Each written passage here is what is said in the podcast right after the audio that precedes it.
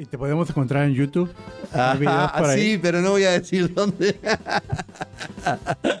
bueno, quizás algunos detectives entre nuestra audiencia que, que se pongan a buscar profundamente encuentran Sí. algún video de Luis. Algún video travestido de mujer o algo por el estilo hay ahí también. Ah. Y sí, el personaje lo requiere y hay que, hay que hacer lo que tenga que hacer, ¿no? Sí. Dichos hechos y muchos trechos, un programa educacional y entretenido con Luis Canavero y Rudy López. ¿Qué tal amigos? Bienvenidos a Dichos Hechos y Muchos Trechos. Hola amigos, ¿qué tal? Qué alegría nuevamente acá, ¿eh? Oye, sí, en verdad que... Semana a eh, semana. Semana a semana, dicho, dicho. Y hemos estado platicando de, de- de crear más contenido corto, dos, tres minutos, ¿verdad? Sí, Que- sí, sí, con pequeñas reflexiones acerca de, los de los dichos que vamos este, Así es. eh, nombrando. Y algunos que nos tira la gente que, que están muy buenos también. También, sí. Así es que vas a empezar a ver más publicaciones de nosotros de videos cortos también. Sí, en dichoshechos.trechos.com con el hashtag dichoshechos.trechos y ahí, ahí nos vas a poder encontrar. Vas a poder encontrar nuestras redes sociales, Facebook, TikTok, eh, Instagram, Instagram. todo, todo ahí. YouTube, claro que YouTube, sí. claro. Sí. Y bien, el dicho de- del día de hoy tenemos, eh, el dicho para esta semana es un dicho que me llama la atención desde que era niño. Pues, Sí, por, Sí. por, el, por el- la por, magnitud. por- por lo que representa viajar. Ah, ok, ok. Sí. ok. Todos los caminos conducen a Roma. Todos los y Ya solo, solo nombrar Roma eh, es maravilloso. Sí. ¿no? Este, uno se imagina lo que fue el imperio romano. Así es. Y, y- y desde pequeño me ha traído el, el país de Italia. ¿Ah, Eh, sí? Así de, de- Pues mira, yo creo que la primera ciudad que, que me llamó la atención es Venecia. Venecia. Maravilloso, Venecia. Yo no- la verdad que no conozco Italia, no conozco. eh, te decía fuera de micrófonos que, que nosotros, eh, por mi apellido y demás, hay mucha familia en Turín. Este, de hecho, mis primas, una de mis primas o las dos, no me acuerdo ahora, viajaron y estuvieron con ellos allá, este, gente maravillosa. Eh, estamos por Facebook y por una cantidad de lugares conectados y ahí me encantaría ir a conocer la familia de mis ancestros. Ok. Ah, fíjate, cuando estaba haciendo la investigación, yo no sé si esto es cierto, pero, pero encontré que para llegar a Roma hay ah, 400, bueno, esta es la historia Correcto. de- del dicho, por qué, por qué salió esta, este dicho, de 400 vías o maneras de llegar a Roma. Claro, a llegar al centro de Roma, ¿no? Sí. Eh, Porque, claro, el imperio romano era tan grande, de 70.000 kilómetros, Sí. de- de- era una barbaridad, y todos los caminos conducían al centro Sí. de Roma, digamos, ¿no? Sí, pues siendo como que, el, el- como que la capital, todos tenían que ir ahí, Claro. ¿verdad? Todos tenían algún tipo de actividad o negocio en la capital de Inclu- este inclusive, imperio. Claro, inclusive dice que se fue haciendo el dicho porque para, para engrandecer aún más lo, Sí. que era, lo que era esa maravilla mundial que fue el imperio romano. ¿no? Sí. Y, y habiendo tantos caminos a Roma, tú todavía no has ido. Increíble. y cómo me gustaría eh, conocer el Coliseo Romano. Y, Sí. y- sí, me gustaría muchísimo ir a Roma. Fíjate, Luis, yo no sé si tú, tú has escuchado de este programa, que también me llama la atención, eh, pero es bastante, por- o sea, requiere un compromiso grande y, y te lo menciono porque quizás ya lo has considerado. Pero supuestamente venden en algunas partes de Italia, venden casas a un euro. Ah, sí, sí. Yo no sé si están reales esas publicaciones, pero lo vi, lo vi. Hay pueblitos apartados Sí. que inclusive le pagan a la gente para que viva ahí. Sí, también, sí. Este, pero sí, no, no sé si es tan real. Bueno, porque lo se que- ven divinos los pueblos, preciosos. Bueno, pero eh, lo que es, es real, pero las casas no son divinas. ah, las ok, casas hay, que, hay están que hacerlas. completamente destruidas. Ah, mira vos, o sea, vos investigaste un poquito más. Sí. Porque es un buen plan de retiro, por ejemplo. Si mañana querés retirarte o lo que fuera, este, no, no estaría mal ir a, ir a esos lugares preciosos, unas vistas maravillosas. Pero yo no sabía si era tan real o no. Pero en realidad este dicho tiene que ver con que si vos tenés una meta, no importa el camino que emprendas hacia ese lugar, eh, todo te va a llevar ahí, ¿no? Sí. Es, es como... Y es un poco el destino también. Y yo Sí. lo, lo, lo, perdona que te traiga todo esto medio exotérico, medio raro, pero eh, que yo creo en esas cosas. Este, cuando algo está marcado para vos, cuando algo está ahí para vos, aunque vos no lo sepas, no importa el camino que agarres, no importa por dónde vayas, vas a llegar a ese lugar. A mí me, me resuena eso que dices porque con frecuencia puede haber desviaciones en nuestras vidas. Claro, claro, obviamente. Y, y, y bueno, creemos que en verdad que estamos yendo en una dirección diferente, creemos que tenemos un llamado para otra área, pero eventualmente se, como que hay correcciones. Se conecta todo. Sí. Y, y, terminamos donde deberíamos haber Donde- estado. Sí, sí. Y, y yo creo en esas cosas. Yo creo mucho en, en- en que no importa. eh, eh, importa, sí, pero, pero no tanto la decisión que tomes para dónde vas a ir. Vas a llegar a donde tengas que llegar. Eh, ese lugar está predestinado para vos, está metido ahí para vos y cuando, cuando vos emprendas el camino vas a llegar ahí. Mira, Luis, yo, yo eh, en mi manera de pensar y mi creencia eh, de, de fe, yo creo que Dios nos diseñó de tal manera para cumplir un propósito específico. Todos venimos con un objetivo. Así es. Entonces, es.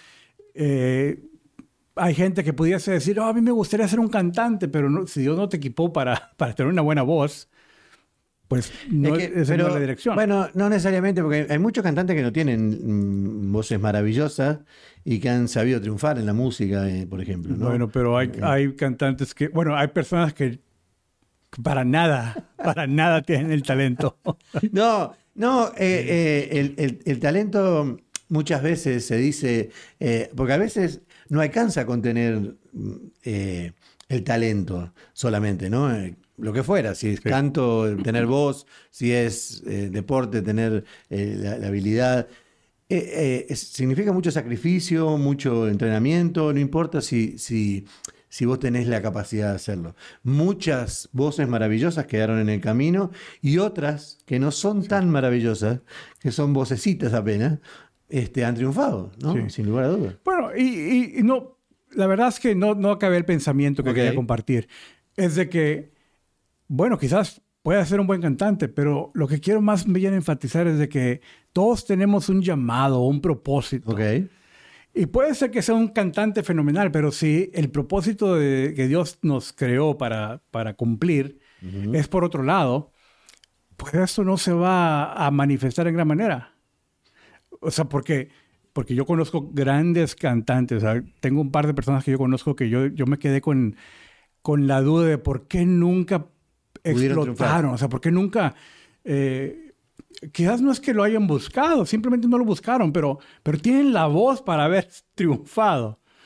Pero por ese lado no era su llamado. Bueno, por eso digo, a veces, eh, porque hay- yo creo que en, en- en- en todo hay, hay todo un trabajo alrededor, hay toda una maquinaria funcionando para que, para que vos puedas eh, hacer lo que, lo que tenés que hacer, ¿no? Pero si uno desea, de- porque siente que es esa su vocación, porque vos sentís que, que va por ahí el camino, eso lleva una cantidad de sacrificio, una cantidad de- de- de- de trabajo, ¿no? de dedicación, de estudio. No, no, no- no se hace así porque sí. A mucho, alguno tendrá suerte y, y de repente, mm, no sé, le, le fue bien por algo que hizo sin querer. Pero, que yo no creo que sea sin querer, pero cuando uno le mete sacrificio, le mete trabajo, le mete dedicación, eh, se llega. Sí. Estoy de acuerdo, pero va a haber mayor posibilidad de éxito cuando estás equipado para, para hacerlo bien. Sí, O sea, porque, esa ayuda. mira, yo te doy un ejemplo mío. A mí no me gustan, eh, o sea, tengo la capacidad para hacer buenas matemáticas, pero análisis financiero profundo no me gusta. Ok. Entonces, eh, estudié tengo una maestría en finanzas, pero, pero concluí que ese no era mi, mi deseo de profundizarme como un analista financiero. Era, y lo intenté, Ok. y, y- y conseguí un trabajo, pero demandaba mucho esfuerzo de mí que no, no me llenaba, Claro, me, me desgastaba bastante. Entonces, lo estaba haciendo, pero me desgastaba Sí, mucho. pero no, no era lo tuyo. No era lo mío. era por ahí. Entonces, el hecho de que tengas la capacidad y puedas hacer un esfuerzo, puede ser que si logres un triunfo. Yo hablo, yo hablo cuando uno quiere. O sea, si uno desea ser eh, lo que vos querías ser, o ser deportista, o ser cantante, o ser lo que fuera, cuando uno lo desea de todo corazón, es cuando no, no se hace solamente por desearlo. Desearlo es uno de los caminos, pero cuando emprendes ese camino está todo lo otro que tenés que hacer también. Hay que prepararse, hay que meterle. Y, y, sí, al final de cuentas no es fácil, no es como que... No, soplar esa botella, no. Como que aquí estoy Dios. Claro, no, no, claro, dale ahora, no que puedo. No, no es así. No, es así. Se requiere de muchas cosas, ¿no? Pero sobre todo de preparación, sacrificio, trabajo. Eso, eso es fundamental en cualquier cosa que emprendas. Y, creo que nos has contado que también te tocó a ti vivirlo de esa manera, eh, cuando estabas queriendo prepararte para la actuación. Sí, sí, sí, sí, Yo tenía un deseo muy grande, muy profundo, muy grande que, era este, hacer carnaval en mi país, que es una expresión artística este, muy importante en mi país. Eh, más que el fútbol, eh, con eso te digo todo. Este, y yo tenía ese sueño. Y, realmente mis condiciones no eran buenas. Eh, para cantar ni nada, no eran buenas. Entonces, y había eh, gente que no te apoyaba tampoco. No, no, y había gente que me decía, me daba para atrás. Al contrario, me decía, bueno, van a hacer desastre. Pero bueno, anyway, el, sacrificio, el ir, el estar, el, el, estar todos los días soñando con eso y metiendo y sacrificándome y yendo, mm. yendo, yendo caminando miles de cuadras para poder ensayar, para poder estar, hasta que se me dio un día y cuando me paré este, en esa avenida donde se hace el desfile inaugural, este, no lo podía creer. Era como, bueno, fue un sueño cumplido, indudablemente. Este, así que sí, yo sé que los sueños se cumplen y sé que lleva mucho sacrificio, pero vale la pena el momento. Platícanos un poco más de, de ese tipo de... Porque ahorita me acabas de decir lo que yo, no, yo nunca me había dicho, que es mayor que el fútbol. Oh, sí, sí, sí. Es una presión artística muy popular. Eh, se hacen escenarios como pequeños teatros en los, en los barrios. Lo explico un poco así para que se entienda. Este, en los barrios, en, todos los barrios de Montevideo era antes, ahora es un poco menos. Ahora se hacen club privados por seguridad y demás. Este, donde hay expresiones artísticas maravillosas, cantantes de primera línea, actores de primera línea. Este, esos, ellos hacen un espectáculo todos los años, un espectáculo nuevo, todos los años, donde hacen aproximadamente en un mes y medio, o un mes y poco, algunos llegan a hacer 130 actuaciones, en el pasado hacían 200, 300 en un mes y medio. ¿Te refieres algunos te, refieres que una persona... Una persona, no, un grupo de 17 personas o 20 personas, o, ah, eh, eh, ese grupo hacía esa obra, pequeña obra de teatro, para para, eh, es como una zarzuela, una mezcla. Este, se, hace, se hace en todos los barrios. En todos los barrios se va y se hace ese espectáculo. Y se hacen, antes se hacía, sí, era mañana, tarde y noche una época. Eh, era una locura. Este, normalmente es en la noche, ¿no? Donde se hacen, llegas a hacer 40, 50, 60, 100, depende qué tan bueno esté el espectáculo. Oye, Luis, ¿y les pagaban? O sea, sí, sí, sí, sí, sí. Porque... En, alguna época lejana no. Este, bueno, quizás sí, pero yo no recuerdo. Este, pero sí, sí, sí. Es profesional 100%. Hoy más que nunca, ¿no? Hoy, hoy le pagan muchísimo dinero, pero se movía mucha plata, mucha plata. O sea, eran profesionales que, aparte de ese mes y medio... Debo, decir también que, que, no sé el porcentaje, pero es muy alto que no lo hacen por, por dinero. O sea, eso se hace por, por placer y por, por, porque le gusta a uno, porque lo llevan a sangre. ¿Y cuándo, qué fecha pasa esto? Porque esto es en febrero, es como Mardi Gras acá. Ah, ok. Eh, eh, Está conectado eh, como un carnaval. Es carnaval. Es carnaval. Es carnaval. Está, por ejemplo, hay, hay, diferentes tipos de carnaval. Está el carnaval de Río, que desfilan y son maravillosos trajes de colores y mujeres bailando, hombres bailando, samba, maravilloso. no hacen actuación eh, en, pequeños teatros. El carnaval argentino, por ejemplo, que desfilan también, el de Bolivia, que se desfila. El carnaval uruguayo es muy particular, es parecido al carnaval de Cádiz. El carnaval de Cádiz se hace en teatros, esto se hace en teatros barriales, donde, donde se arma un escenario en un barrio, ponen eh, bancos y sillas y la gente va y disfruta del espectáculo que, que, se le brinda. ¿Cuántos años lo hiciste? Mm, y una cantidad. una cantidad. Era, eh, eh, es hoy. Si, si yo hablo de eso y me- se me pone la piel de gallina porque eh, es lo, de lo que más amo en el mundo hacer. Ahora no lo haría profesionalmente si tuviera que hacerlo, pero, pero cuando nos juntamos con amigos, cuando eso está presente ahí. ¿Has regresado al, al- al- a alguno de estos? ah, No quiero, porque yo sé que me gusta mucho. yo sé que me gusta mucho y no quiero desilusionarme. Vos sabés que me pasa que uno tiene ciertas ideas en la cabeza de, de espectáculos, lo que fuera, y cuando uno los ve en YouTube, a hoy, de aquella época, dice, ah, pero no era tan bueno. Y eso no quiero que me pase. No quiero tener esa pequeña... eh, yo quiero lo que tengo en mi cabeza, quiero que sea así. Lo veo, el carnaval Sí. lo pasan por televisión y yo lo veo acá este, todo el febrero. Mi señora me dice, ¿otra vez tenemos? Sí, otra vez. lo veo todo, me encanta, es apasionante. ¿Cómo, cómo, o sea, ¿dónde sale eso? O sea, ¿dónde? Está en YouTube, en todos lados. Ok. Pero lo que pasa es que es muy uruguayo. Eh, eh, si bien las canciones se pueden entender y demás, eh, los espectáculos son muy uruguayos porque tiene crítica de política, crítica de, de social, de todo. Sí. O sea, el carnaval es como un periódico. La gente ve lo que pasó en el año, en broma, a veces en serio, a veces en broma, se denuncia, se ridiculariza a los políticos, a los deportistas, a, es, es muy particular. ¿Y extranjeros van al carnaval ahí? Sí, a la- por ejemplo, los argentinos, y eso sí les encanta.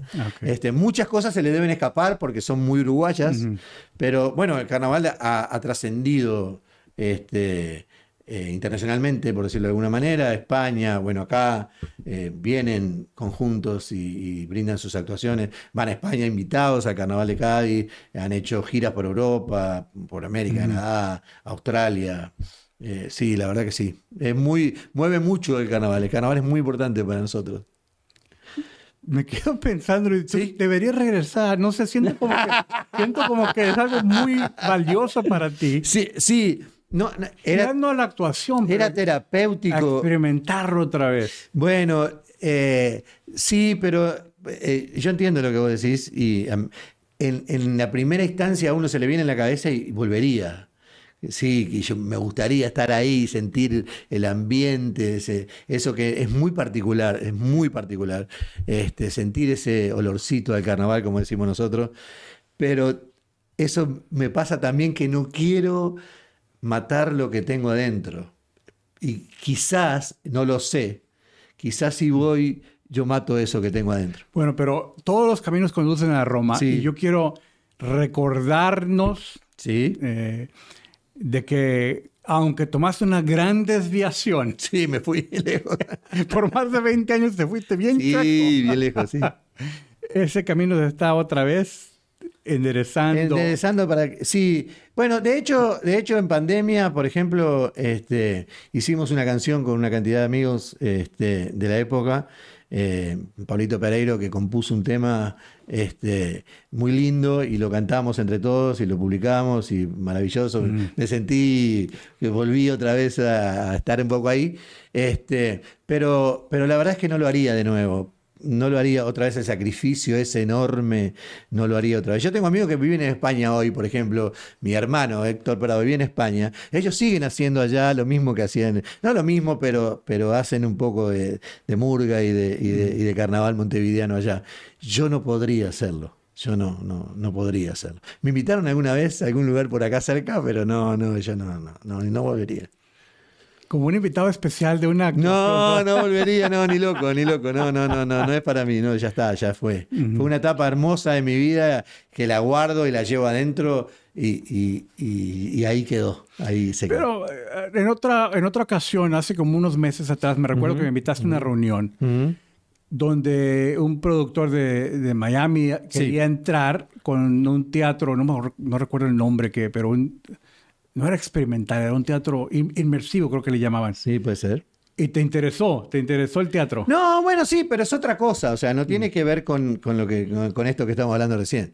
Sí, por ese lado sí. no- y- inclusive no, él hablaba de, de- de una especie de comedia radial o algo por el estilo, este, este radioteatro. Sí. Este, y eso sí me gustaría, ¿eh? eso sí, no, no tendría ningún problema en hacerlo.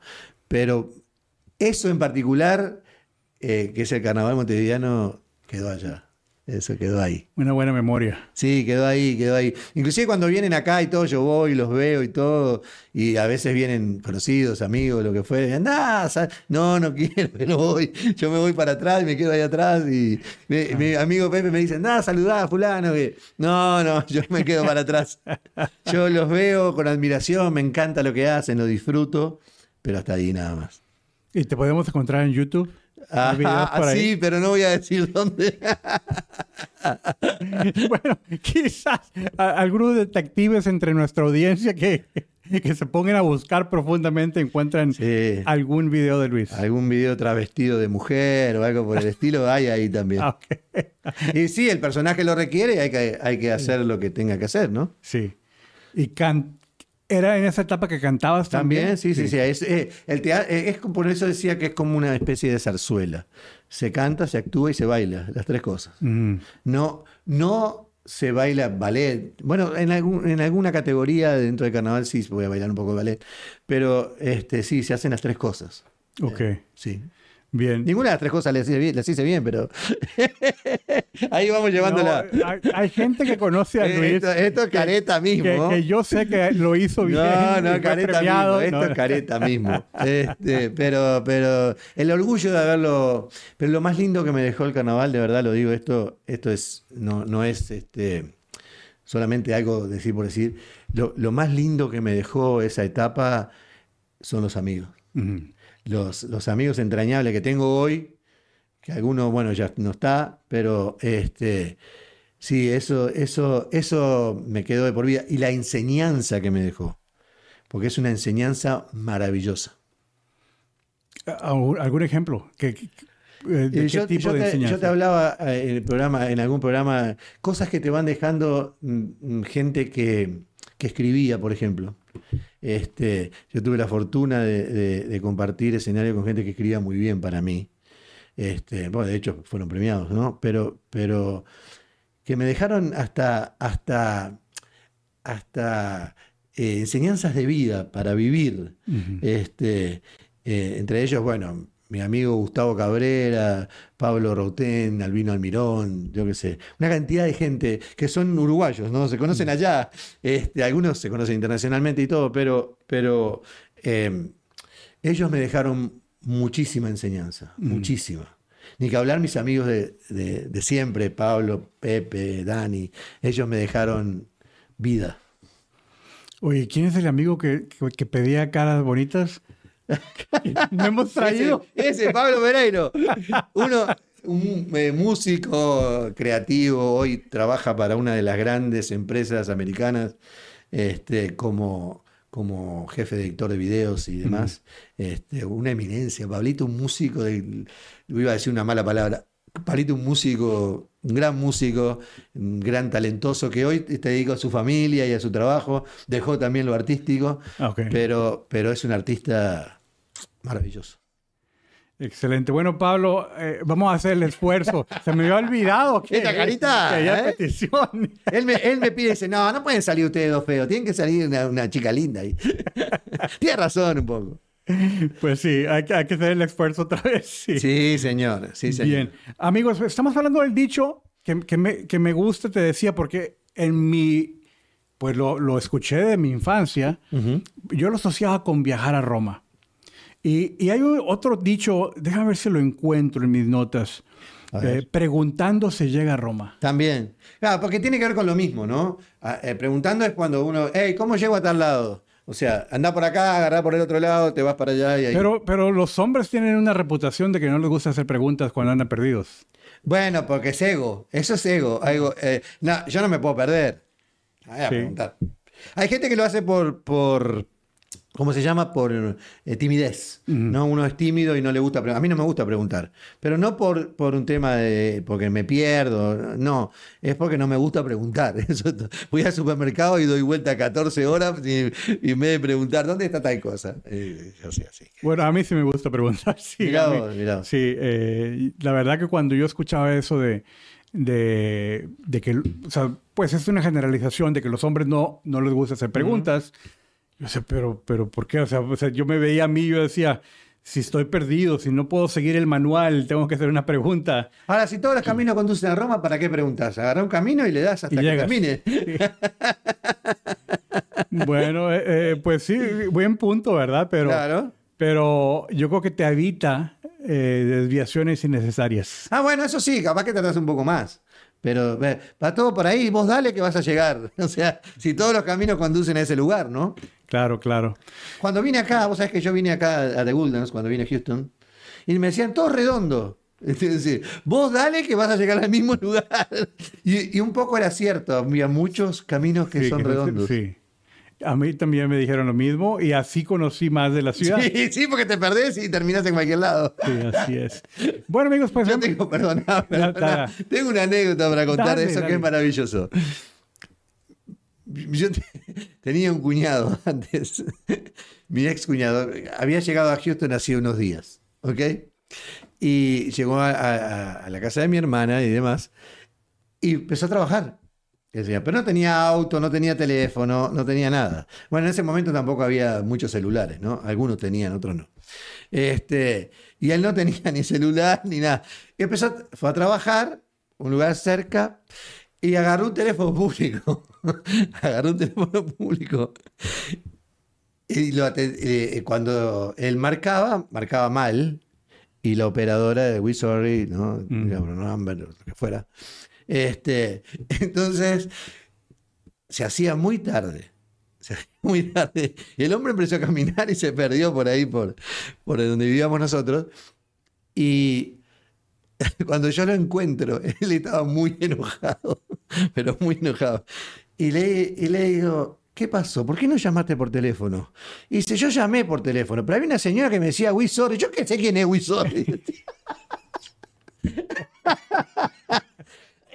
Maravilloso. Mara- la verdad que estuvo como dos horas hablando por teléfono y se enojaba con el teléfono porque la, la, la operadora Con la le decía, grabación. "We sí. sorry".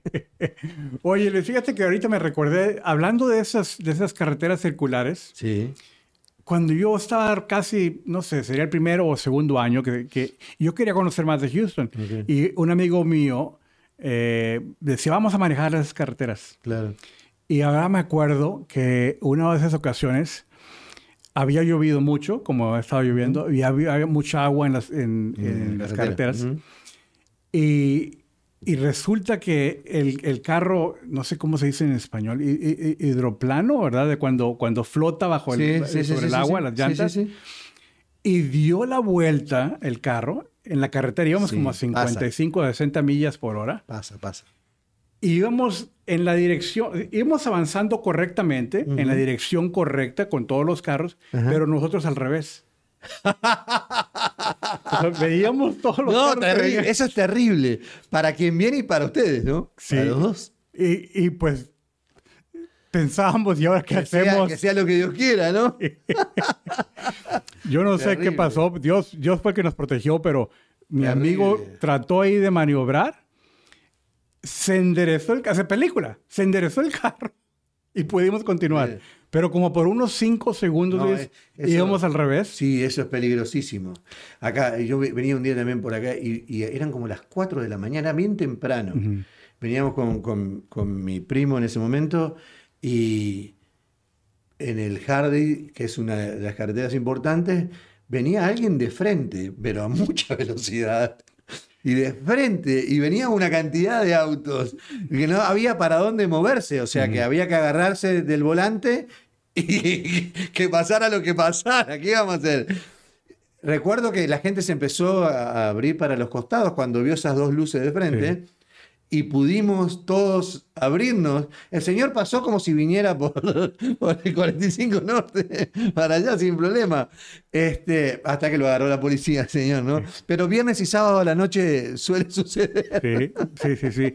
Y no, y, y en verdad que qué bueno que no chocó con Sí, nadie. porque- Terrible. Muchos han perdido la vida. Si yo me río porque no pasó nada en ese momento, pero muchos han perdido la vida por, por conductores así.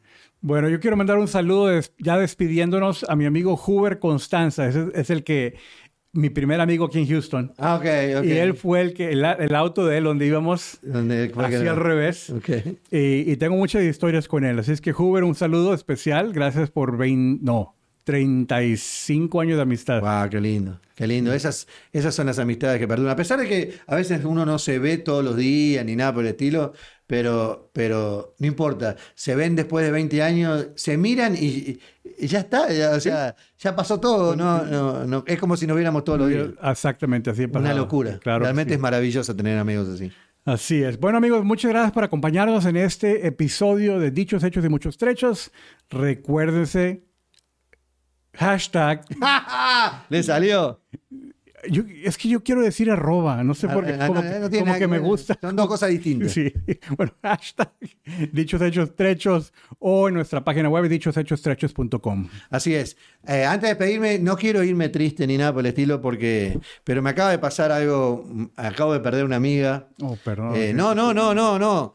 Entrañable, a la cual quería mucho y tuve la fortuna de, de volverla a ver después de 20 años, el junio pasado, cuando viajé a Uruguay. Este, por suerte, porque se nos fue el domingo, el Día de la Madre. Quiero mandarle un saludo a, a toda su familia, en especial a, a su esposo Pitico Rodríguez, que lo quiero como, como un hermano, igual que la quería ella. Así que a toda su familia y a todos ellos, mis respetos y que, que en paz descanse, querida Carola. Muchas gracias, amigos. Hasta pronto. Llegó